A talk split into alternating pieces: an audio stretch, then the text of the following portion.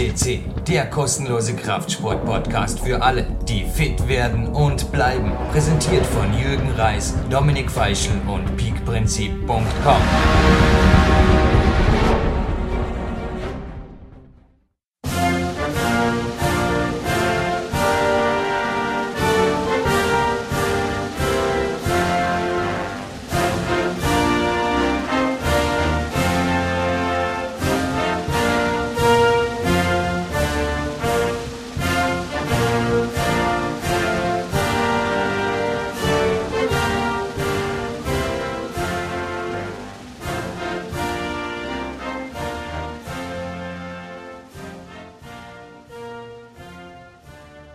Diese amerikanische Nationalhymne ist inzwischen nicht nur die Lieblingshymne der Eva Pinkelnick, sondern PowerQuest C. Hörer, Hörerinnen wissen es, auch meine, dank eines ganz besonderen Mannes. Und Dominik Feischl am anderen Ende Österreichs, ich glaube, den Vorhang können wir sofort eröffnen, weil den dieser werden die meisten gelesen haben und es kaum noch erwarten können, dass er zu uns spricht. Ja, wir haben es schon einmal angekündigt. Ich möchte zuallererst einmal herzliches Hallo auch von meiner Seite. Wir haben es schon ein paar Mal angekündigt in vorangegangenen Podcasts und nun, es ist zum vierten Mal auf diesem Podcast auf PowerQuest CC Wirklichkeit geworden. Mr. Clarence Bass nach wie vor wie ein Junger, frisch im Saft und wir können sehr, sehr stolz sein und Jürgen, du kannst sehr, sehr stolz sein, dass du ihn ein viertes Mal vor das Mikrofon gebracht hast. Das ist nach wie vor exklusiv auf unserem Podcast, dieser Mann. Nur bei uns ist er zum Hören. Wir sind und bleiben natürlich auch äh, freundlich hier, genauso wie eben der Mr. Bast 40, der sich diese amerikanische Nationalhymne jetzt am Anfang verdient hat. Und natürlich begrüßt sie auch der Jürgen Reis. Er wird Sie übrigens im Hauptinterview auch noch einmal begrüßen, aber es ist so, Dominik, du sagst es, ich habe gerade gestern mit ihm in einer Private Coaching Sitzung noch einmal telefoniert und am Ende haben wir darüber gesprochen und er hat gesagt, dass nach wie vor PowerQuest C der bislang einzige Podcast ist, dem er Interviews gegeben hat. Und naja, ich glaube, ein klein wenig stolz dürfen wir darauf schon sein. Oder wie siehst du das, Dominik Feischl? Ja, absolut. Also äh, der ist nicht irgendwer, der ist einer der am meisten respektierten äh, Persönlichkeiten in der Fitnessszene schon seit äh, Jahren, seit Jahrzehnten. Ja, ist er schon wirklich einer, der, ja, der schon wirklich vieles geschaffen hat. Äh, man kennt ihn aus Büchern. Auch ich habe schon Bücher von ihm gelesen. Du durftest ihn persönlich kennenlernen, schon mehrmals bist schon bei ihm gewesen, äh, was, glaube ich, ganz, ganz wenigen Leuten bisher vorbehalten geblieben ist, dass man wirklich zu ihm, ja, bis ans Innerste fast, dass man ja in sein Reich kommen kann und, und äh, ist eine sehr faszinierende Persönlichkeit, glaube ich. Lebt sein Leben so, wie er, das hat man aus dem vorangegangenen Podcast einfach auch schon gemerkt und man liest es auch in seinen Büchern, sei es Ripped oder ja, Lean Advantage, äh, ja, man, man liest einfach, der zieht, sein, der zieht seine Sache wirklich hundertprozentig durch und das, das können nur wenige von sich behaupten. PowerQuest CC Podcasts 7, 91 sowie 150 sind übrigens jene drei Sendungen, die er uns bisher schon hier vermacht hat und die auch zu unseren größten Perlen von Anfang an gehört und noch immer gehören. Also die Downloads auf diese Sendungen sind immer ja, ja, das sind Evergreens. Und genauso ein Evergreen ist auch der Clarence Bass. Und du hast recht. Also die Ehre, ihn zweimal besuchen zu dürfen. Vor allem bei ihm wirklich. Ich habe dort im Zimmer seines Sohnes, das war dann quasi mein Schlafzimmer, gelebt. Tür an Tür mit dem Clarence und seiner Frau Carol, versteht sich. Es war für mich einfach auch, was die Lebenserfahrung angeht, also weit über das Sportliche hinaus, absolut klar, dieser Mann ist ein Real Deal. Ich habe natürlich auch aus seinen Büchern nichts anderes erwartet, aber dass er so ein Real Deal ist. Es fällt mir jetzt gerade keine Steigerungsform dazu ein, Dominik, aber ich bin stolz, ihn als Coach haben zu dürfen und denke, wir hier dürfen auf jeden Fall, auch wenn ich mich jetzt kurz wiederhole, mächtig stolz sein, das vierte Interview mit ihm jetzt online exklusiv bringen zu dürfen, live on tape und kostenlos. Fast eine Stunde, du hast mir heute noch einmal gemeldet, unglaublich fast eine Stunde noch einmal im Talk mit mir oder im Interview mit mir und ich habe, du hast mitbekommen, gute zehn Tage darauf gelernt. Es war nicht schwer, viele Themen zu finden, über die ich noch auch fast nicht informiert war, also wo ich mir nur denken konnte, was seine Antworten sein könnten. Aber teilweise, glaube ich, habe ich auch Themen aufgeschnappt, wo er überhaupt noch nie, weder in Büchern noch in Interviews noch irgendwo dazu so detailliert Stellung genommen hat, ja, Dominik? Ja, absolut. Also die nächsten 59 Minuten sind es ganz genau.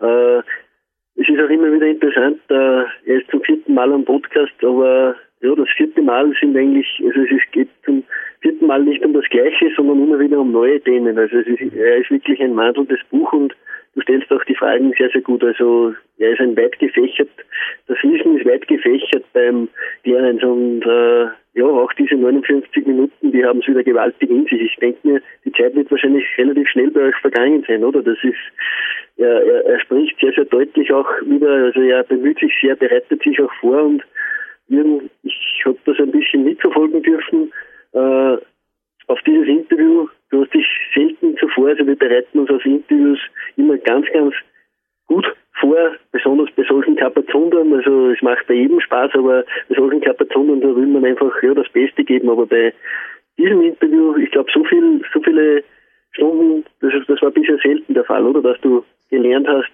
äh, recherchiert hast und dich eingelesen hast in verschiedene Themen, und ja, das Resultat ist absolut äh, hörenswert. Ich dachte immer, NLP-Overloading ist meine Lieblingstechnik, dass ich die Leute ab und zu ziemlich überfordere an allen Fronten. Aber der Clarence Bass hätte dies diese Woche fast auch bei mir geschafft. Also er hat mir da er war's. Sorry. Aber er hat einfach gesagt, ja, dieses Interview, ich meine, er hat es sich gewünscht, aber ich habe natürlich diesen Termin sofort zugesagt. Aber dann hat er einfach nach und nach gesagt, Jürgen, liest das noch, liest das noch, wirft noch einen Blick in mein Buch. Und dann kamen noch fünf, sechs Links mit jeweils wieder fünf, sechs Interviews. Und naja, plötzlich war die Woche einfach mit Lernen gefüllt. Aber was mich besonders gefreut hat, ist, was sich noch 24 Stunden vorher gezeigt hat, dass auch er gewaltig gelernt hat oder sich vorbereitet hat für das Interview. Es hätte sich nämlich aus seiner Seite fast noch verschoben. Also ihm ist beinahe noch was dazwischen gekommen und quasi in letzter Minute, also wenige Stunden davor, habe ich, also bevor er halt ins Bett ging, es war ja quasi dann am Morgen des Albuquerque-Tages, hat er mir gemeldet, nein Jürgen, wir machen das Interview, jetzt habe ich mich die ganze Woche vorbereitet, ich möchte das jetzt mit dir machen. Und das hat mich natürlich riesig gefreut und die Zeit verging wie im Flug und ich war auch danach so energiegeladen. Also aus dem Clarence Bass Walk, den wir jetzt gleich hören werden, da wurde eine Clarence Bass Joggingrunde und der Abspann übrigens dieses Podcasts, der wird auch noch ganz heiß. Es werden, das haben wir auch schon im Teaser beschrieben, die Peak-Athleten des vorjährigen Jahres genannt von mir. Und es gibt auch noch einige ganz, ganz spezielle Produkt-Special-Ansagen, die nicht nur für Clarence Bass-Fans oder solche, die es werden wollen, denke ich, hochinteressant, exklusiv und bislang in Europa nicht verfügbar seit vorgestern. Also wir haben jetzt den 6. März 2010, wo wir das aufzeichnen, seit vorgestern bei Marc Dorninger lagernd sind hier in Dornbirn. Da geht was. Ja, absolut. Und ich würde sagen, wir lassen jetzt den Clarence an Wort und natürlich auch dich als Interviewer zum vierten Mal mittlerweile Mr. Clarence Bess. Es gibt nur einen und ja, genießt ihn. Dear PowerQuest C listeners, this is your host Jürgen Reis speaking and I say good morning America or good morning Mr. Ripped Clarence Bass. It is my utmost honor to have you as a guest on the podcast again. Hello, Clarence. Oh, Jürgen, thank you very much. It's good to be with you again. It's very good to be with you. You are here the fourth time. You're easy to find also the former interviews over the search function of our website. It's www.power-quest.cc and you are there on show number 7 on show number 91 and for sure on number 150 as I was your guest in summer 2008 in your office. And now we are connected again via telephone and there are a lot of news of great expectations. I think you have to tell us because you asked me for this interview. Thank you in advance. This was really a honor for me and for us here. So Clarence, let's start. What's the main topic in this interview for our listeners? Well, you tell me. What is the main topic? We've talked about so many things. I'm not. I'm not sure what you're referring to. Be a little more specific. Yes, sorry. I refer to your goals. To your goals, the next months, years, tell us about. Well, I'm I'm now 72 years old, and as you know, I had pictures taken at 70 for the Great Expectations book. I also had pictures taken at 60 for Challenge, and I had more pictures taken in 65 for our our DVDs. And at each one of those junctures, I evaluated my training and as I wrote in Great Expectations, I look at myself in the mirror every morning to see where I am, see if there's anything I need to to adjust. Of course, I'm constantly adjusting, but I've decided that my goal is to look as good at 75 as I did at, at 70, or better if possible. I see no reason why I can't do that, and that's what I'm thinking about right now. Cool. So you have a long-term goal. You are turning 73 in the end of the year. Is it better, in your opinion, to have longer-term goals? For me, I have a competition in three weeks. So I wrote you before this interview that I am really driven and have hard training days in the moment, hard and long, but very motivated training days. Your goal is to peak in two years from now is it better to have long-term goals or how do you measure the progress? Well, of course, you need both many kinds of goals. I have sit down before each workout and map out goals for for my workouts. I think that's very important because the thing that keeps somebody training, I've been training since I was about 13 years old, so an awfully long time nobody can keep training like that without staying motivated. And the way you stay motivated is by planning each workout and planning the workout for success. If you go into the gym and fail repeatedly, pretty soon you're going to stop going because it's no fun to go fail. You want to go succeed. So I set out goals before each workout. I, I look in my, you've seen my training diaries. I look at my training diary to see what I did when I when I did this specific workout before. That may be two weeks previously. And then I analyze what how can I improve in this coming workout. And then I write down specific goals. I write down the exercises. I write down the weights. I write down everything. So I know specifically what my plan is. When I go in the gym, I'm not scratching my head trying to wonder what what am I going to do? I know exactly what I'm going to do. I know where my goals are. And then I take my diary with me, and as I achieve those goals, or maybe I don't quite make them, then I write it down. So each workout is goal oriented. So while yes, in the back of my mind, I'm thinking about photos at 75, I'm also thinking about goals from day to day and workout to workout if you keep having one successful workout after another, then you're likely to be in a pretty good place several years down the road. And that's my basic plan. It's been my plan for a long time. Mm.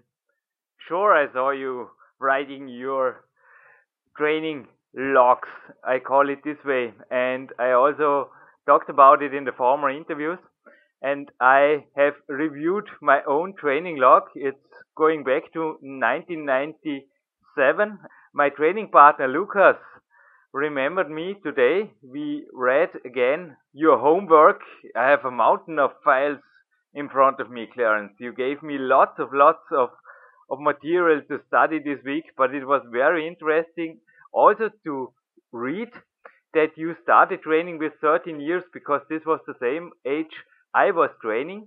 But I think also my goals in training changed since I was 13 as yours. Am I right?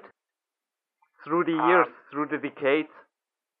Well, of course, your your goals have to always change because you're going to get to where you're kind of at the end of your rope for various things. Of course, as you know, I was an Olympic weightlifter at the beginning. I competed in many state, city, state, national competitions.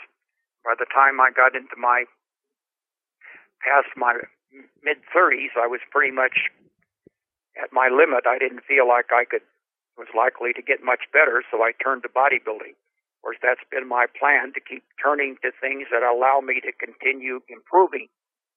And that's that's kind of the bigger picture thing of what I just finished explaining about specific workouts.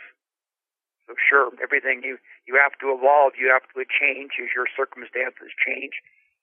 The key is to is to always be trying to improve in some way. I think that mindset is extremely important. I know you've changed your goals. Your goals aren't the same as they were when you were 13. 13, you don't know what the hell your goals are. They're pretty short term. And you don't really know what you're doing. As you learn more, then you evolve and you, you learn more how to define a goal and you learn more how to achieve a goal. So if everything's constantly changing, I would not be continuing to train at 72 if I hadn't changed many, many times along the line. Mm-hmm. Great Expectation is your ninth book, and you said it would be nice to have read it again before this interview, so I did it this week. And in the very first chapter, there are some examples of men like you who made it to a perfect body even in their 70s, like Frank Zane, Mr. Olympia, and on the next page also uh, a Mr. Murrell Hall, his photograph looks just incredible, like yours. There is one sentence I picked out. He ignores stereotypes and has a lean and muscular body to show for it. So, is ignoring stereotypes not sometimes also something not so nice? Maybe in terms of being social or in being the statistic or making the statistic. I think you are not making everybody happy when you go your own way and stay active and in perfect shape. Or am I wrong? Well, everybody is a little bit different. I focused you on that first chapter in Great Expectations because it explains what Great Expectations is about. And I explained at that at that time that my goal was to prepare for the age 70 photos, and I explained what I just basically told you about age 75 and why I saw no reason why I couldn't be as good at 70 as I had been at 65. And I know that that, that challenges conventional wisdom. They, people say that's impossible, that you can't do that. But I'd done it at 50, I'd done it on, well, I'd done it at 60, 65, and I saw no reason why I couldn't do it at 70. And it's the same thing for 75. But I went on in that chapter and I cite studies that have been done by scientists and also by experts in the field and people, their expectations are very important. People that expect to be better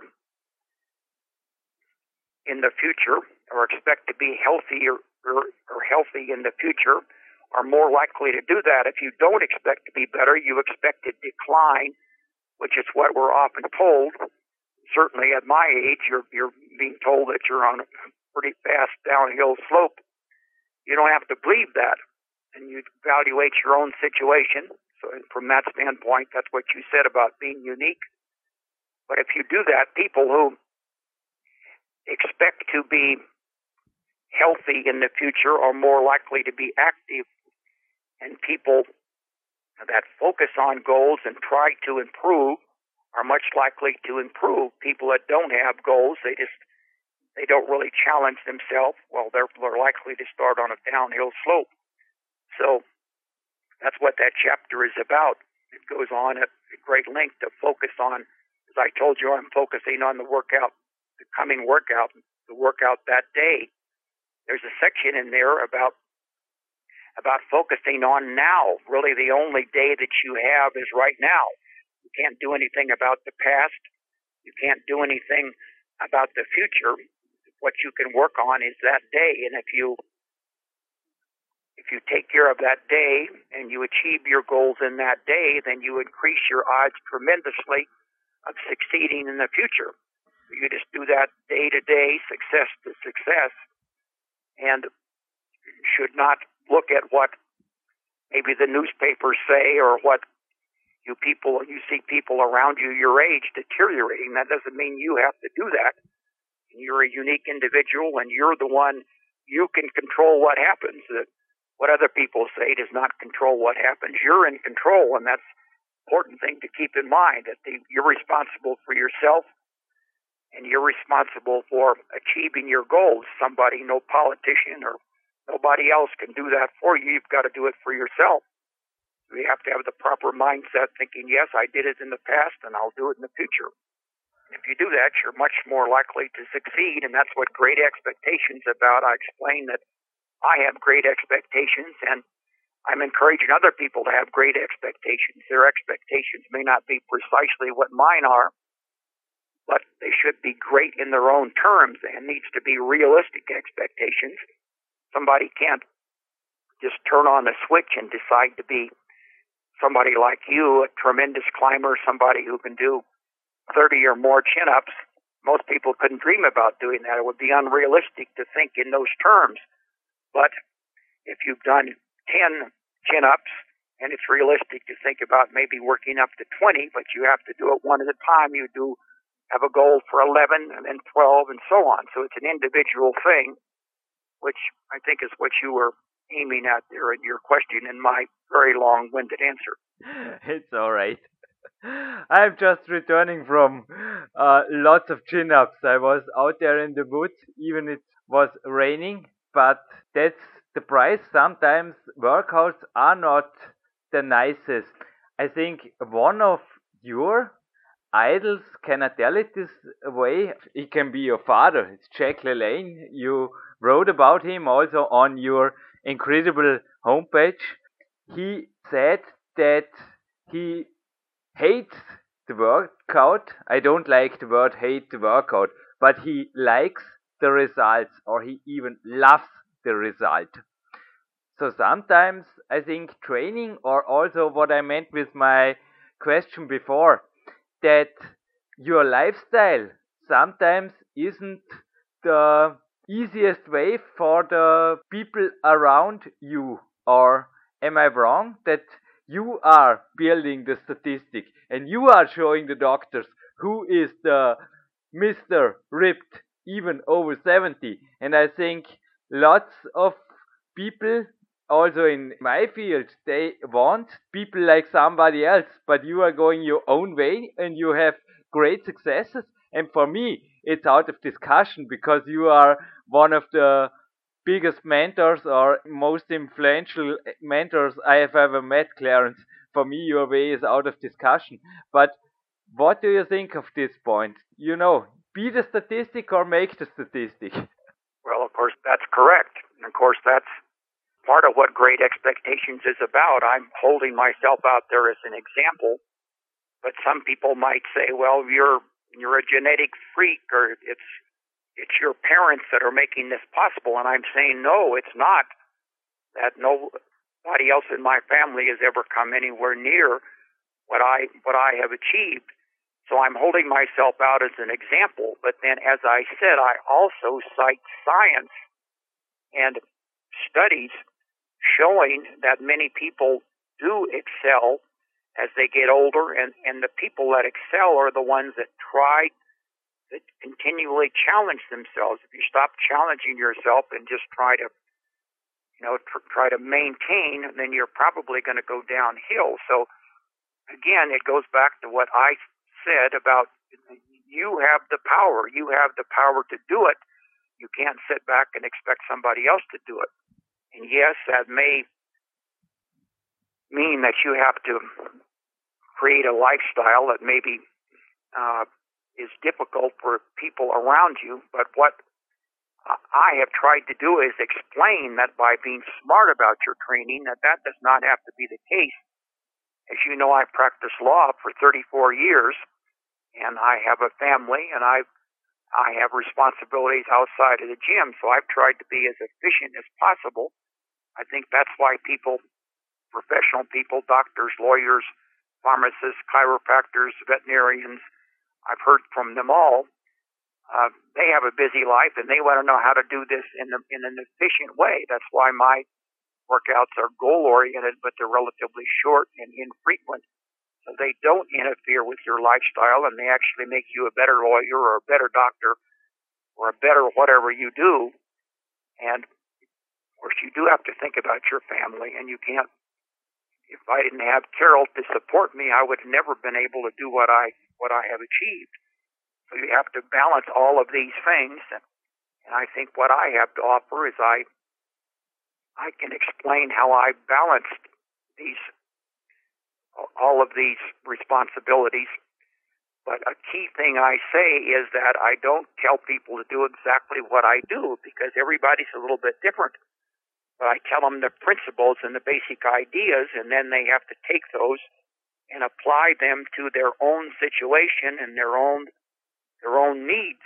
That's what that's what the ownership principle that I talk about. That you take information from maybe they take it from you, they take it from me, they take it from Jack LaLanne, they take it from from Frank Zane, all kinds of people that mm-hmm. have succeeded in this area, and then you create your own plan. So, and that's the only way that it's going to succeed. If they try to walk exactly in my footsteps or walk exactly in your footsteps, they're probably going to not get very far down the road. So you have to create your own path, and you do that. And I try to help people do it by explaining, trying to explain not just what I do or how I do it, but why I do it. The word, the wrong answer. The word veterinarian just reminded me to the incredible run with Brian Boker, who is for sure also on our podcast on Gold Podcast 130. There is a 100 miles, and this runner, yeah, it's beautiful how connections are built, Clarence. One of my also most influential mentors of my life. It's today the 19th February 2000. Then, when we record this, it's his birthday, Freddy Anwander. Happy birthday. I told him about you and you also, I think, the mental approach. He is my mental coach and he also made it himself from a man who smoked and worked very much to an active man who have a dream life now in Italy with marathon running successes, Clarence. Don't know if I have told you about this particular details, but so I have a education from him in neuro-linguistic programming, NLP. And all the answers you gave me the last minutes reminded me about those success gurus. You know, some people think, yeah, maybe they are talking and is it really working? But you just live those success secrets. Have you ever learned about this or have you ever took any courses in mental or positive thinking for sports, for lives and success thinking or something like this, successful strategies in life? Have you ever studied this or are you just practicing it all of your life? Well, I, I've not taken any formal courses. I did, I majored in psychology in college, so I've been interested in this for a long time. And of course, as you know from reading my books, I've written a great deal about it. Yeah, extremely about, detailed. About, about flow. Yeah. And of course, that's what I what I was just enunciating to you about the people that succeed or the people that that set challenges for themselves. To, they're the happiest people in the world that are challenging themselves. People that don't challenge themselves are likely to be not not as happy and not as fulfilled. So certainly, I have read many books and and observe many people, but no, I've not taken specific classes and I don't have specific coaches. Hmm. Uh, I guess I'm my own coach. I I don't want somebody else telling me what to do. I'd rather study what what they say and then take what I think I can use, and that's what I ask people to do. My, my information, my books, my example, to look at it and then decide what makes sense to them. It, it, you have to believe in your own program and you believe the most in a program that you create for yourself. And if it doesn't work, you, you can't blame me or blame you. You have to blame yourself because you're the one who's your plan. So it's your job to to modify the plan so you do succeed. So no, I don't have. You seem to have have relationships with with many more people than I do uh, it's probably just our personalities. I'm more of a loner. I think you're more of a team guy, even though when you're on the wall, there's nobody up there but you. Um, another long answer too. but I remembering you saying as we were walking around your neighborhood, it was really beautiful. Afterwards, I will also take a walk here. I call them Clarence Bass walks from this day on. Now I have a name for my walk, not just for my coffee. That's perfect, Clarence. You told me my team is Carol. So your wife, I think, like you, she is also interested in everything. I remember you. It was really great to use your computer. Two chapters of my new book, Power Quest 2, are with you Clarence are reporting from the visits I had in January 2007 and then again in summer 2008 and two chapters of my new book. I was really so happy to have the right to use your PC in these days and you saw me writing in German and those are the lines will be in the book. But back to my question, also you're, you're you're doing the same thing I just said. So you're using me as as somebody to take information from, but you don't do everything exactly the way I do it. You take what I have said or, or written about or done, and you modify it to your own situation. So I'm glad that you've been able to to make use of my information and my example. And yes, Carol is my team and walking, of course, is a great way to stimulate the thought process. Mm-hmm. Yeah, but back to my question, the mental approach. You and also Carol, you're interested in everything. I remember Carol was asking me about autogenic training and also some meditational uh, mental approaches for sports I was talking about and you were also interested in the computer and in everything in my life. I think staying interested in everything. This is also a way to stay young, isn't it? Absolutely. Uh, I've written a number of things recently about about the effect of exercise on the brain. Mm-hmm. Uh, you'll find them on our on our website. But we have now we have MRIs and things where they they don't have to. We've known since the days of the Greeks that that exercise stimulates the mind, but we haven't known why. But now modern science has allowed them to to monitor what's happening in the brain so they can see where the where the blood is flowing in the brain and what parts of the brains are being activated. So it's it's reinforcing that we, we can actually prove to people that exercise does make the brain work better. And you hear a lot about well do crossword puzzles and things. I don't like that. I don't like doing something that that, that I I see as being productive, and I, I mm-hmm. it's great to know that the exercise makes makes the brain work better, but then you have to use your brain, and that's why I'm constantly researching and writing new articles for our website. And those are not just off the top of my head. I'm reading scientific information and combining with, with other scientific information and with my experience. Uh, this coming weekend for our for our March, we update our website every month, and I'll be updating uh, articles.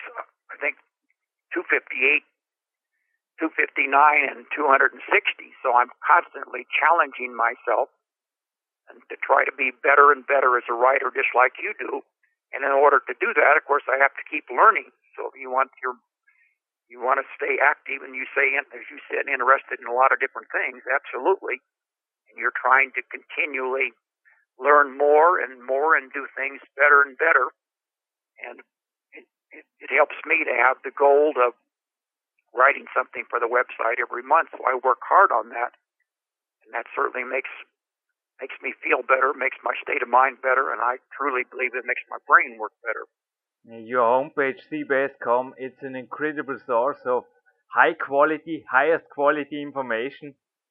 And also for me, every month it brings whoo, lots and lots of facts and very, very interesting things to learn, not just this week. And I am the same as you. I don't like to make any puzzles or Sudoku, I want to have a goal and then I learn like crazy. And one thing also I adapted a little bit from you. I even use the set breaks for pushing myself mentally. I have often some learning material with me and I installed a computer screen where I can stand. So it's on a table I can adjust and I can even make in the set breaks little researches or something like this. And you, you told me, no, you didn't told me, you showed it to me. You move often, even when you are watching TV, Clarence. Tell us about that. Well, I've written about this too, and that, again, studies that they've done where you need to get up and move around. You just feel better. You're energized. It brings it, it keeps your blood your blood sugar on an even keel, but also it brings brings the circulation to your brain. So when I'm sitting at the computer, I make it a point to get up on a regular basis and get up and walk around, or sometimes even take a walk, and that stimulates your your thought process. And it's amazing how it happens if you're kind of stymied, you're at a point where you can't quite figure out something you're working on. If you get out and walk, it seems like you don't have to walk more than about a block and everything starts falling into place. Mm-hmm. But the pieces have to be in your mind and then they're and the walking stimulates your brain to kind of put it all together. And they've done studies that people that, that stay active during the day they live longer and they're healthier than people who just sit there. And you need you need to be aware of that. People think, well, I'll get more work done if I don't get up, if I just sit there and plow on and on on the computer or whatever I'm doing. But the studies show that people that get up and move around, they're going to be more productive. People that take a break, get up and get some, get their blood circulating, and just if you just try it, you're your your mood changes. You get there and you feel kind of logy and and tired, and you get up and walk around, and within about five minutes you're rejuvenating. Maybe you have an apple too, so you're something like that to to to help your blood sugar get up. But mm-hmm. being aware of things like that, and again, it comes back to people are actually studying these things, and they study masses of people and show you in a mathematical basis that the people who are active are the ones that that uh, that do best. And one of the focuses of one of those studies was it's you can't just work out. Say you work out three times a week. I know you work out more than that, but that's generally my pattern. But you need to also stay active on those other days, and it does make a difference. You can't just work out, take an hour workout three times a week, and then just sit on your rear end after that. You need to keep moving around. Um, I, I guess I should stop talking. I just, no, no, no, no, no, doggone, Clarence. It's an honor for us to listen to your words. I just learned from a study that uh, fastest aging activity is sitting around. Yes, it is. And you are right. Yesterday I had a rest day and I had lots of activities, you know, like today is training and it reminded me in the wood with the weight vest where I was training to mother's words in my childhood. She was often saying to me when I was complaining about the rain, you are not made of sugar. what she meant was sugar will melt down when it's getting wet, Jürgen will not. And I think often to have the right clothes and the right shoes, maybe Gore-Tex Essex shoes or something like this, that keeps you away from getting sick or something or getting a cold is the solution and then you can get active and stay active. And even after the workout before I was starting the interview to get warmed up again because it was pretty cold in the wood I was walking up with the weight vest these eight floors here in my office house and I think these are also activities you made the last decades you were also writing in your first books about those activities where you were taking the chance to move where others were sitting or doing nothing. Absolutely, and you need to be aware of that. I, I talked about parking my car. They built a parking structure down by the office where I had my office building, where I had my our law office. But I didn't rent space in that parking structure. I parked several blocks away and walked, and then when our office was on the, I think it was on the sixth floor, and I would walk up the stairs. And those things like that don't really take much time out of your day, but they make a difference because they make your brain work better. And of course, they, they burn calories, so it helps you keep your body fat under control. Mm. I know you told me about your mother that you got a wonderful start there that, that, that uh, she didn't think a car was necessary, that you walked various places or you rode your bike and you were gone all day long. I remember hearing some of these stories. So you learned that from your mother. That was a wonderful thing. And so and I think it's good to tell people about that so they can have the same the benefit of the same learning process that you did and then explain how you applied that and carried it on probably far beyond what what your mother ever ever, ever imagined, but she gave you a wonderful start. So Mm. We all have to benefit from those things that we watch the people around us and learn from them. And that was a great thing what, what your mother did for you. I didn't always liked it, but you're right. And you also wrote about it in an article on your homepage, and it's easy to find with my name or with Climber typed into the search function of the browser. It shows an incredible article Clarence Bass wrote about me as I was visiting him the first time in January 2007 and what also was not always the love of Jürgen but I think it was the right way. My mother decided to have instead of sugar bread because when I was complaining and saying I want a milk bread, I also was telling you, Clarence, and you were laughing.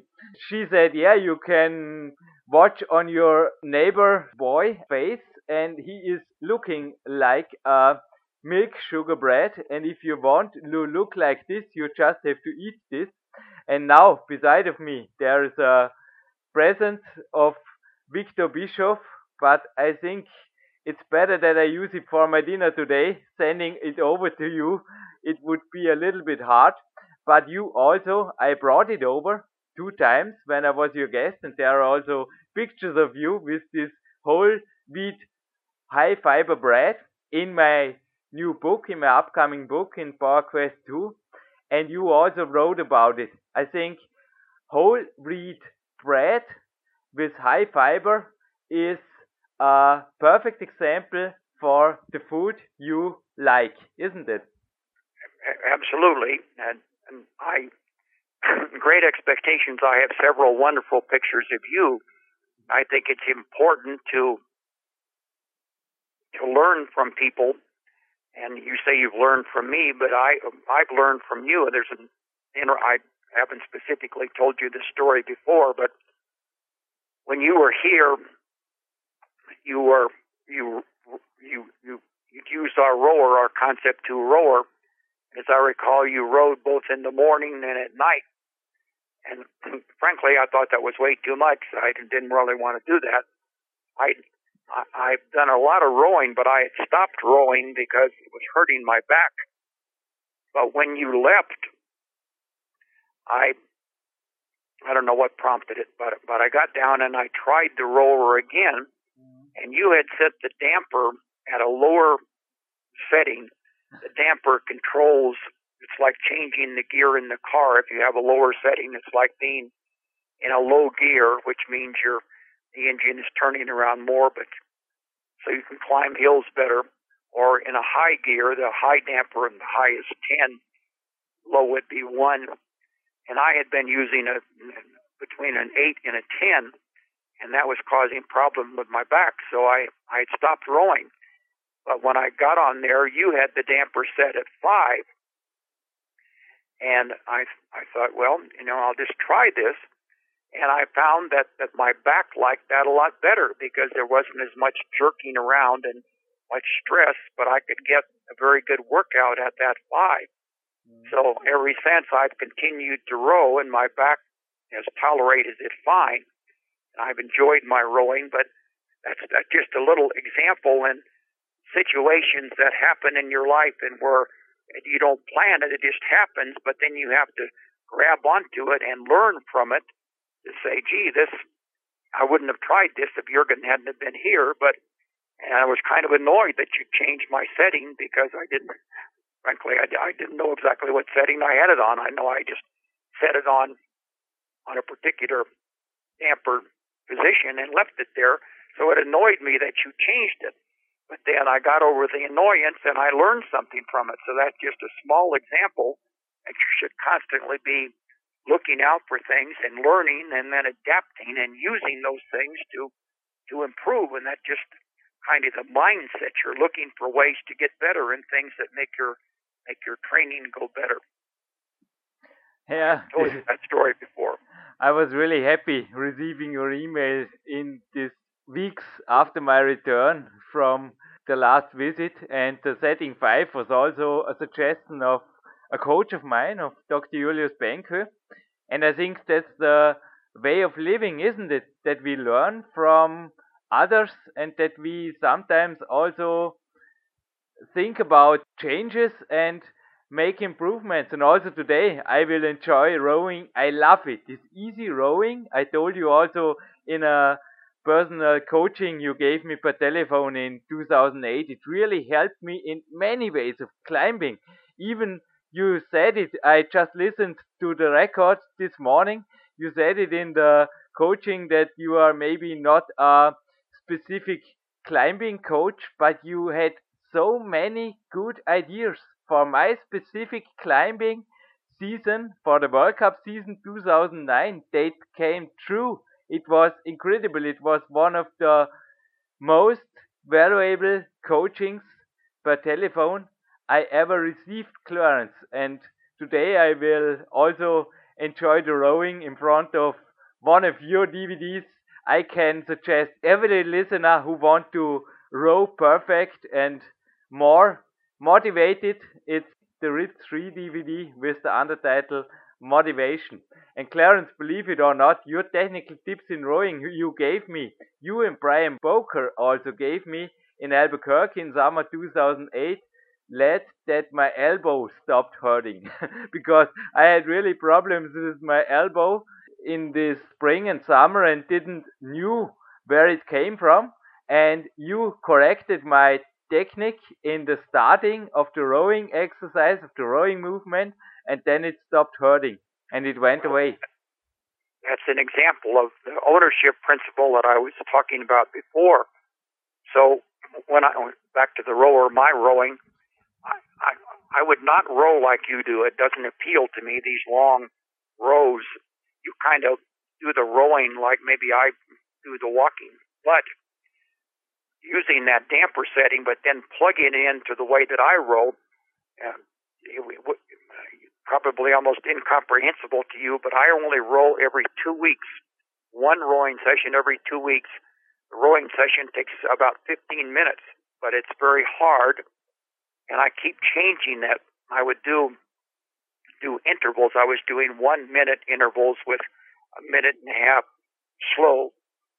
And then I kind of topped out at that, and then I went back to doing a thousand meter row for a while, several workouts, improved there, and then I dropped down to a 500 meter row with three minutes in between, and I was doing three of those, and I'm going to drop down to a 250 meter, and then after I top out there, then I'll go back to the longer row again. So I'm I'm using my technique, but I'm plugging in your damper setting. It's the same thing that you say you're taking something from me about that arm setting, the arm position, which made your rowing go better, but you didn't buy, you didn't do it exactly the way I did it. You did it the way that appeals to you. And that makes me think of another thing. When you were here, you said that one of your coaches had told you that at doing lifting movements without lockout was easier on on the joints. And frankly, I I didn't buy that at the time, but later on, I had a pain in my elbow and a and a sore shoulder. And I talk about this in Great Expectations that I tried doing slower movements, both slow and no lock, and I've gotten tremendous tremendous results from that in making myself get stronger without causing the problems. And so that's another example of taking something that I saw you do and adapting it to my own workout in a way that helps me. But I'm not doing it exactly what you do. You're not doing exactly what I do. We take little bits and pieces and we put it together to create our own our own overall plan. And that's what I encourage people to people to do. That's what I hope they get from my books.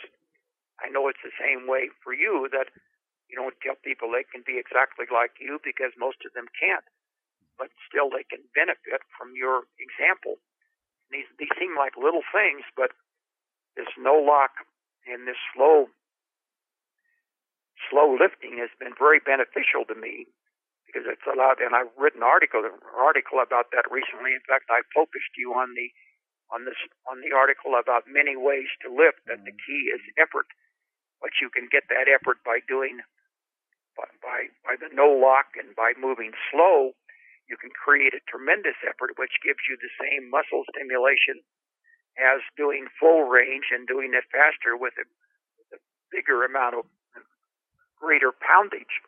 So that gives you so much more flexibility and different ways to modify your your workout so you can keep moving forward.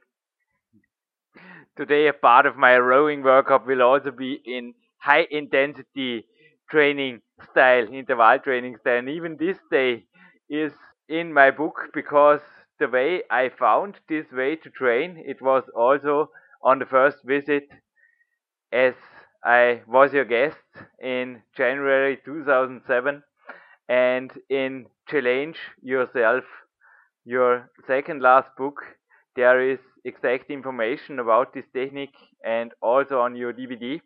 And you are right, this great article, I just reread it this morning beside Lucas, and he said, Yeah, Clarence Bass is for sure absolutely right with every word in this article because there are many ways, many reps, and many forms to train. You have to push yourself, but not in every workout. And I think you have to progress from time to time, and everyone's recovery is different, and everyone's genetics is different. You have to find your way, and as you said, I think you also have to adjust it into your life lifestyle. That's right. Uh, let, us talk a little bit about that study. It talks about the size principle, which is the principle that governs how muscle fibers contract. And of course, you want to contract as many muscle fibers as you can.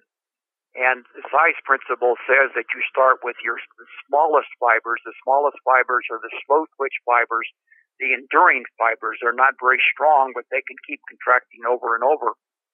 And as you exert more and more effort, then you you activate fibers that bigger and bigger and bigger till the biggest ones, which are the the the fast twitch fibers, the fibers that are very sh- strong, but they're not very enduring. And they did studies where they had people do sets of five repetitions, 10 repetitions, 15 repetitions, 20 repetitions. And we often hear that, that if you're going to contract the most number of muscle fibers, that it's best to use a heavy weight and do like five repetitions. But these studies show that that wasn't true, that you can get maximum fiber activation for five reps, 10 reps, 15 reps, 20 reps, as long as you exert maximum effort at the end.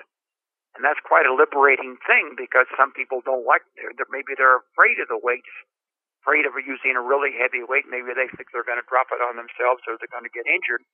So if they realize that they can do 20 reps with a lighter weight, maybe that's much more acceptable to them. But they're still activating all of those muscle fibers and they're getting as much muscle growth and strength increase as if they did it a different way. Mm-hmm. Of course, they, there's also studies showing that and if you slow down the, the, the speed of your lifting, that means that you, again you, you you have to use lighter weight, but that's still as long as you exert maximum effort at the end of that set, that you're activating the maximum number of muscle fibers. That's so simple, and it's so uh, contradictory of many what you hear from many people. They say you have to do this certain rep range, you have to do so much rest interval, and have to do it exactly a precise way. And you find that, that the science shows that there are many ways to do it. They all work as long as you have the effort at the end. Um, it's, it's just so simple, and it's hard for people to that have been training for a long time, or they've read a lot of different books that that say something else. But here we have have that they can actually measure in the laboratory how many of these muscle fibers are contracting and what percentage of them are contracting. And so I thought that was one of my most important articles and gotten a lot of feedback from that and I hope people will understand and absorb what that says because as I say in there, it kind of sets you free that there's many ways to do it and you get tired of doing things a certain way just from just a mental standpoint. You don't want to keep doing. You get tired of doing it. You want to change. So this shows that it's perfectly okay. In fact, you'll do better if you change. Not, not do it the same way all the time, but keeping this this effort. That the core of the, the the training is effort, and as long as you have effort in your training, that you're going to get wonderful results. Course, you also do have to rest and allow yourself to recover between workouts. Uh, even your recommendation to have a nap during the day was a tip of yours, not just of the second producer of this podcast, Dominik Feischl. And I think often the simplest things are the best or the most practical things. I also talked about a book when I was your guest. I don't remember the title, neither the author. It was about a very strict diet during the day with a very periodic regime of many meals and with a lot of rules for every meal. I think the author was suggesting even to not mixing any macronutrients, which is literally impossible if you use natural foods. Yeah, you also told me maybe Jürgen, I would be a multimillionaire if I make the things more complicated, but people think they are on a good way, the more complicated it is. And I also write in my book just the way I do it, and I think that's best. And I don't know. I think that's the same thing you're doing since decades, isn't it? Well, that that's a great point, and you need to think about it from just a common sense human nature standpoint. That people are, eh, they're not going to be counting calories every day. They're not going to be wanted to count the, the grams of carbohydrate, the grams of protein, the grams of fat. That's just boring and tiresome. People don't want to do that. They want to be exerting their mind using their energy for other things. And a key point is that it's not all that complicated, that it's more if you eat the right type of food, you don't have to count calories. And I wrote an article, um, which is going to be in our next update about New Year's resolutions. Mm-hmm. And I explained that that people, the reason why New Year's resolutions don't work is they're based almost entirely on on willpower. They think, well, I just the calendar turns over, so I'm going to turn a new leaf. I'm going to eat healthy. I'm going to exercise, and so on and so on. But again, referring to the science, I found a wonderful article in the Wall Street Journal newspaper here, which you may have heard of. It's just a wonderful daily newspaper, which covers not only financial matters, but it also covers a lot of health matters and they were explaining that it's a certain part of your brain, the prefrontal cortex, which is up in the front of your your head, that is responsible for willpower. But the problem is that it's responsible for abstract thinking and short-term memory and a lot of other things. So it's it's there isn't really a whole lot of room for willpower. And so if your mind is tired from working in maybe in the office or whatever your job is during the day, that you're not going to have very much willpower, and you're likely to to uh, maybe eat a quart of ice cream or too much pizza because you don't have willpower. So the key is to not focus on willpower, the willpower that would be necessary to follow all these rules that you were talking about, and that's not really necessary. The key is to another point that is made in this in this article was that that this part of your brain that controls willpower is also a an energy hog. It needs sugar, it needs glucose, it needs blood sugar to function. So if you're skipping breakfast and skipping lunch and expecting to just control your calorie intake by willpower, it doesn't work because you're actually making your willpower weaker by not providing it with the energy, with the with the sugar, the blood sugar that it needs to work. So you're defeating yourself. So by being more moderate, focusing on the kinds of food and focusing on eating regular meals, not skipping breakfast, and keeping your blood sugar up, then you're much more likely to eat in a sensible way. And people may think, well, I have massive willpower, and maybe they probably think the same thing about you. But that's not that's not the key. People are not going to do things that they have to make themselves do. They're going to do things that they enjoy and they see that work. So a workout that is a successful workout is it's something that you leave the gym happy and you want to go back and do it again. But if you try to go in there and just grit your teeth trying to do things that you can't do, or trying to make yourself eat food that you really don't like, or trying to make yourself push away food when you're hungry, it's not going to work. So you have to figure out a plan that works with with with your with how much willpower you have and realizing you can't do it with willpower, you have to do it with common sense. Not having too many of these rules, finding what the rules that really count, that really that really work, that are really important, push a throw away all these things that these nonsensical rules and the simplest plan, the one that you enjoy, the one that fits into your lifestyle, is the one that's far more likely to work. Walk away from the quick fix. Success breeds success, and that you are an example of what happened when potential and healthy active lifestyle come together. These are sentences from one of your interviews, from your recent interviews. I have lots of papers, still lots of questions in front of me everything like you read your books highlighted with a pen or with post-its and it's crazy. Clarence, I thank you for every minute you gave me. You have a long day in front of you. I want to thank you for this interview and I think we will need a second part because I have learned so many things and I still have so many questions. What do you think about this idea of Jürgen? I think you're eager.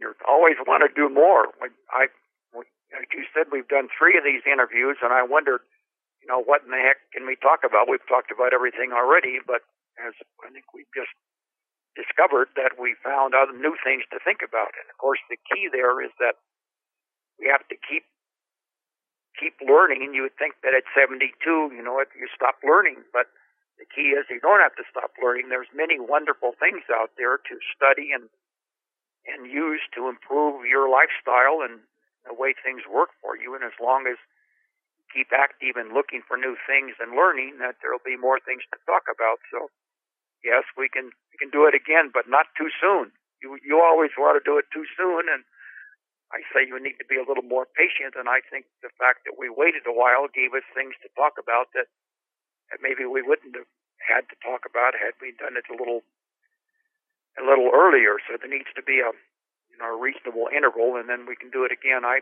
enjoy talking to you. You're so enthusiastic and hmm. makes me enthusiastic, and I know it makes listeners too. So I hope we've said some things that they can that they can latch on to and and modify to fit them into their own lifestyle.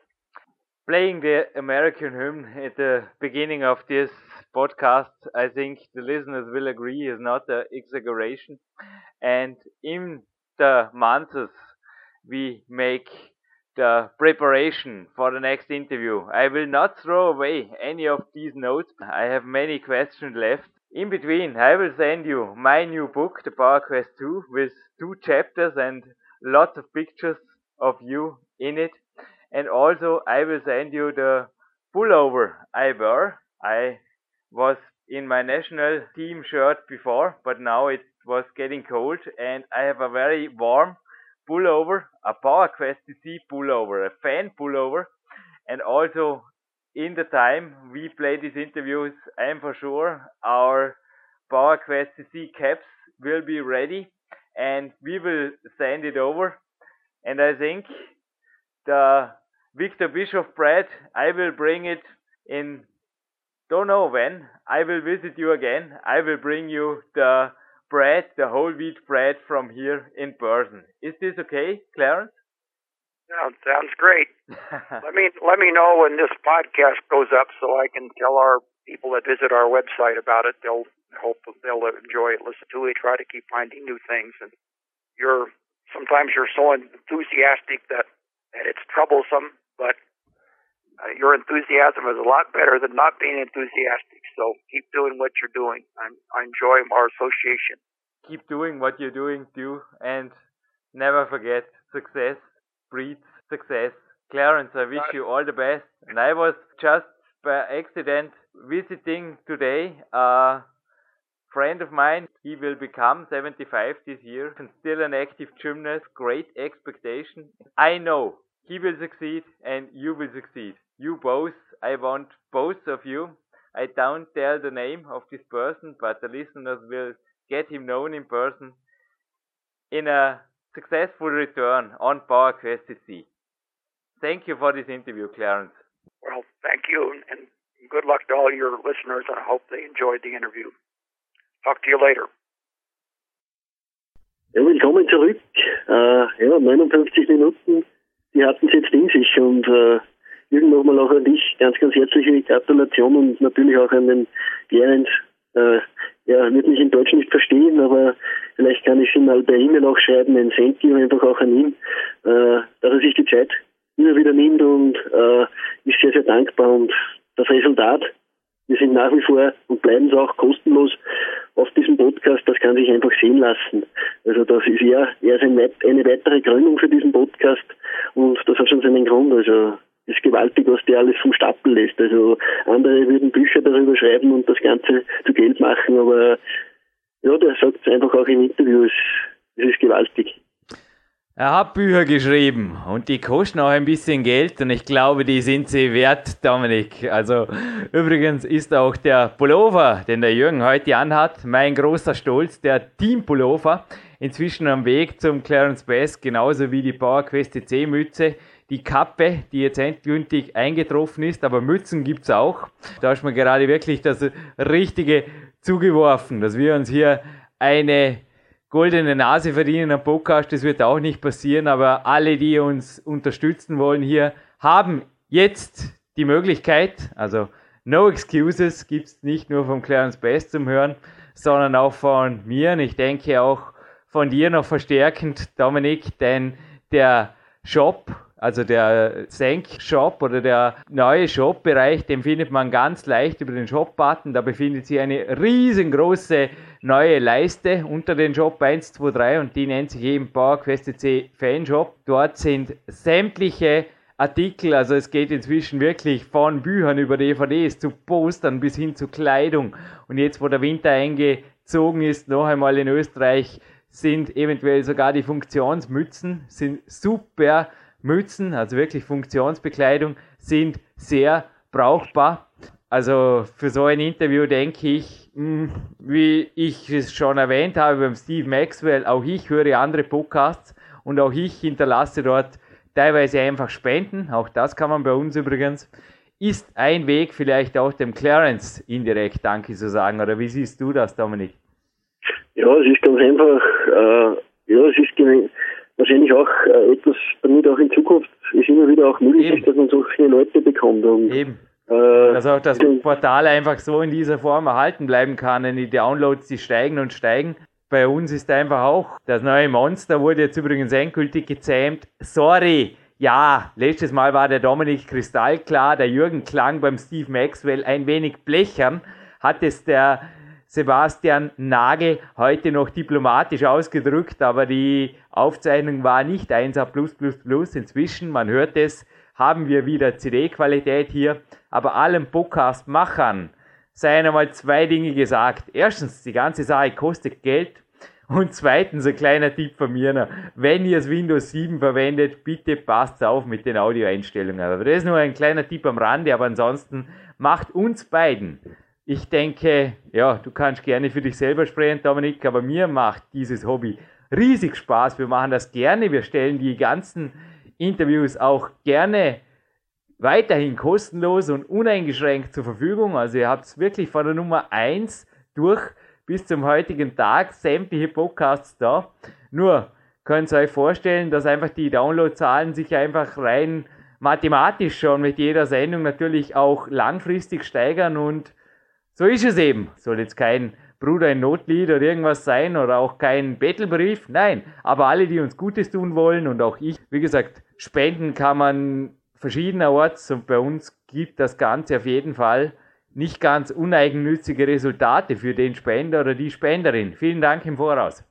Ja, absolut. Äh, wie gesagt, ein herzliches Dank. Es ist und Nehmen wie überall und äh, ja, das Ganze ist, erfordert sehr, sehr viel Arbeit auch von uns. Man merkt es wahrscheinlich auch an den Interviewpartnern. Also ich wünsche allen schon mal viel Spaß, die ähnliches nachmachen wollen. Es gibt ja immer wieder Forumhelden, die das Ganze irgendwie so ja, die immer wieder versprechen, aber ich habe nach wie vor keine Produkte oder sonst irgendetwas von diesen Leuten gesehen und äh, schon oft ein bis zwei Jahre her, dass da Versprechungen gemacht wurden. Also es ist einfach Versprechungen zu machen, es ist viel, viel schwerer, diese dann auch in die Wirklichkeit umzusetzen und dieser Podcast ist ein Beweis dafür, dass wir Action machen und äh, ja, es geht aber jetzt um den Gerens besser und es geht auch ums Zurückgeben, aber ich glaube, du hast dir da auch was einfallen lassen im Zuge dieses Interviews. Es gibt von Gerens hier bei uns in Europa nicht wirklich, äh, ich sage mal, das, dieses Buchangebot. Also er ist zwar in Amerika und so der Riesenrenner, natürlich kennt man ihn auch in Europa, aber ja, seine Werke sind teilweise sehr, sehr schwer zu kriegen, aber ich glaube, du kannst dem Ganzen da ein bisschen nachhelfen und kannst Abhilfe schaffen. No excuses, ein zweites Mal. Und übrigens zu Leuten, die Bücher schreiben, DVDs machen und so weiter und Nägel mit Köpfen machen, zu denen komme ich dann auch noch, auch Podcasts machen. Aber zuerst gibt es wirklich mal No Excuses. Wir haben so gut wie alles, was der Clarence zu bieten hat. Also wir haben Dreierpakete wieder gemacht, die sind handsigniert, also ähm, ich weiß nicht, wenn man es bei ihm direkt bestellt und um eine Handsignierung bietet, könnte ich mir vorstellen, allerdings würde ich das wirklich nur bei größeren Importen empfehlen. Also der Busbote kam vorgestern an und ich habe gefragt, kann ich mit der Kreditkarte bezahlen? Und er hat gemeint, also quasi, das Barcard kommt zwar aus den USA, aber wir sind immer in Österreich, wir stellen es ja nach vor. Auf gut Deutsch, nein, Bargeld ist gefragt. Und der Jürgen hat wirklich hier fast so die eisernen Reserven des Büros irgendwie zusammengekratzt, um Zoll und Import zu bezahlen, denn das muss sofort erledigt werden. Aber ich wollte ihm diese Schachtel keinesfalls wieder überlassen, dem Postboten, denn ich wusste Bescheid über deren Inhalt. Wir haben die RIP-Serie, RIP 123, Challenge Yourself, also auch Challenge Yourself und Great Expectations, also die aktuellsten zwei Bücher. Und wir haben, die gibt es meines Wissens in Europa überhaupt nicht, die Lean Advantage. Ebenfalls 1, 2, 3, also die Frage-Antwort-Linie. Und als Draufgabe haben wir noch das, was gestern im Player bei mir war. Also nicht alle drei auf einmal, das hätte ein bisschen Lärm gemacht. Die dritte hat mir gereicht gestern, nämlich der RIPT DVD-Serie. RIPT DVDs 1, 2, 3 gibt es ebenfalls bei uns. Sogar für Lesefaule haben wir jetzt die Lösung. Und die RIPT 3, das ist eben auch die, die ich im Interview jetzt erwähnt habe. Das ist und bleibt übrigens meine persönliche Lieblings-DVD. Also wer da hinterher den Hintern nicht hochkriegt oder einfach vor Motivation fast überquillt, also mir ging es schon bevor ich nach Albuquerque geflogen bin so, dass ich mir gedacht habe, ich will diese Gegend kennenlernen oder ich will vor allem diesen Mann natürlich kennenlernen. Der Spirit muss einfach anstecken und so war es dann auch. Das war genial und Dominik, du kannst dir nicht vorstellen, was es für mich immer noch bedeutet. Ich habe den Moment einfach noch vor mir, als er am ersten Morgen im Januar 2007 vor seinem Trainingslog saß, das er vorhin erwähnt hat. Er nimmt sich da wirklich 20 Minuten Zeit und plant sein Training. Ja, er ist ein absoluter Profi.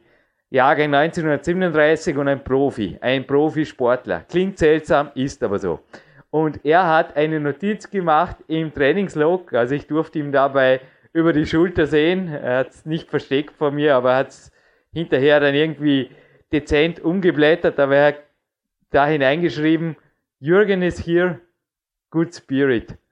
Und das ist mir irgendwie so hängen geblieben und es ist für mich auch, ich habe es ihm auch gestern beim Telefoncoaching gesagt, Clarence, ich schreibe auf jeden Fall im nächsten Buch, äh, äh, ja, im nächsten Buchprojekt, mehr wird noch nicht verraten, wird es sogar eine Widmung geben. Also ich möchte ihm, also ich habe ja Power Quest 2 mehreren Coaches gewidmet, aber ich werde mein nächstes Buchprojekt ihm widmen. Und ich sehe auch in der ganzen Buchgeschichte, die ich mache, oder in der ganzen Arbeit, auch im Podcast und so weiter, sehe ich mich teilweise schon verpflichtet, auch seine Wege irgendwo mit und weiterzutragen. Also das ist für mich wirklich ein persönliches Bedürfnis geworden und auch ein Grund, jeden Tag einfach voll motiviert aufzustehen. Denn du kennst unser PowerQuest CC Studio, da hängen überall Bilder von ihm und ich denke, der Spirit, der da rüberkommt, ist leicht nachvollziehbar, denke ich, oder Dominik, was da bei mir im Kopf abgeht. Ja, absolut. Also er ist von vielen ein, ein absolutes Vorbild und mit diesem Alter ist es, es ist wirklich unglaublich und ja, ich glaube, er ist für viele Junge, sollte er ein Vorbild sein und irgend, was du noch verraten musst unbedingt, wo gibt das Ganze zu äh, ordern, zu bestellen, das ist ganz, ganz wichtig, denn ich denke mir, da wird es sicher die eine oder andere Anfrage jetzt dann geben, nachdem die Leute diesen Podcast gehört haben irrsinnig kompliziert. Ich würde sagen, fürs Erste stellen wir die ganze Sache sogar in den Spendenjob rein, den wir gerade erwähnt haben, also den Fanjob. Und in weiterer Instanz wird es einen Newsbericht geben im nächsten Monat. Den habe ich dem Clarence auch versprochen. Also jetzt, wo der Podcast online geht, wird in wenigen Tagen ein Newsbericht online sein, wo natürlich die Produkte, die Verfügbarkeiten, also es sind nur übrigens, wenn ich da vorher so groß, ja, es war eine große Lieferung, aber normalerweise sind die Sachen auch sehr, sehr schnell weg, hat die Vergangenheit gezeigt. Wer zuerst malt, malt zuerst, aber wo und wie und zu welchen Preisen das zu bestellen ist, wird dort in dem Newsbericht natürlich in allen Details erwähnt. Gut, ja, Jürgen, und jetzt kommen wir noch zu etwas ganz, ganz Besonderen. Da, da, da, da, da, ja, die Nationalhymne, die ist jetzt noch im Abspann gilt, zu hören und zu genießen, die gilt nicht nur dem Mr. Fast 40 Clarence Best, danke Clarence, sondern auch dem Peak-Athleten des Jahres 2009. Und ich habe mich entschlossen, Peak-Athleten zu küren und auch Athletinnen, die sich durch eines ausgezeichnet haben, Nägel mit Köpfen zu machen. Und ich habe mir da folgende Namen aus unserer Success Galerie rausgepickt und Einspruch gerne erwünscht oder einfach, ja, von mir aus könnt mir E-Mail schreiben, warum das passt oder nicht passt, aber in meinen Augen steht die Wahl fest. Leon Schmal, Sebastian Bedell und hoffentlich kommt jetzt nicht gleich der erste äh, irgendwas vom anderen Ende Österreichs. Dominik Feischl sind die Peak-Athleten des Jahres 2009. Die Gründe sind in den Newsberichten nachzulesen. Ich sage nur, wie ein Leon ein Studium machen, gleichzeitig Wettkämpfe bestreiten, ein Sebastian Wedell Papa werden, ein Kämpfer die 2.0 als Testpilot. Du weißt, wie hart sie ist, du hast das Manuskript gelesen oder wie diszipliniert er auch war, vor allem als Vorzeigeathlet Dominik und daneben noch einen Jobwechsel samt komplettem Wohnungswechsel in Kauf zu nehmen während dieser Zeit, das verdient genauso meinen Respekt wie bei dir, Dominik. Du hast einen 50-Stunden-Job, du hast Nägel mit Köpfen gemacht mit zwei DVDs, die inzwischen erschienen sind und übrigens auch im Fanshop erhältlich sind.